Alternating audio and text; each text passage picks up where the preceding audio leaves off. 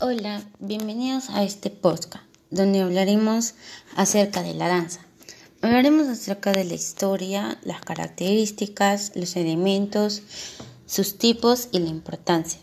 Contaré con la colaboración de mis compañeros Espinosa Alexis, Cáceres Leila, Alberto Giacomo y mi persona Mendoza Angie. Yo les hablaré acerca de la historia de la danza. Es el relato cronológico de la danza y el baile como arte y como rito social. Desde la prehistoria el ser humano ha tenido la necesidad de comunicarse corporalmente, con movimientos que expresan sentimientos y estados de ánimo. Estos movimientos rítmicos sirvieron igualmente para ritualizar acontecimientos importantes.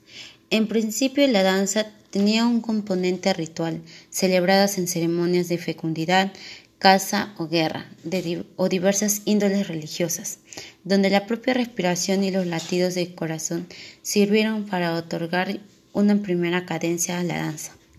Los orígenes de la danza se perdieron en el tiempo, ya que en su vertiente ritual y social ha sido un acto de expresión inherente al ser humano, al igual que otras formas de comunicaciones como las artes escénicas o incluso las artes plásticas como se demuestra por las últimas pinturas rupestres.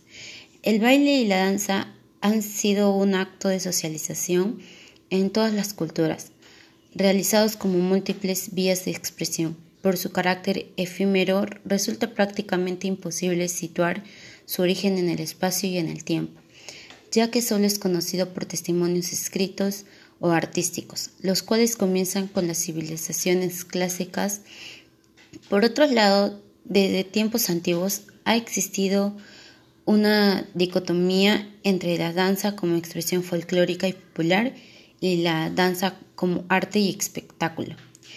Integrado en conjunto formado para la propia danza, la música, la coreografía y la escenografía, parece ser que fue en la antigua Grecia cuando la danza empezó a ser considerada como arte el cual se representaba frente a un público.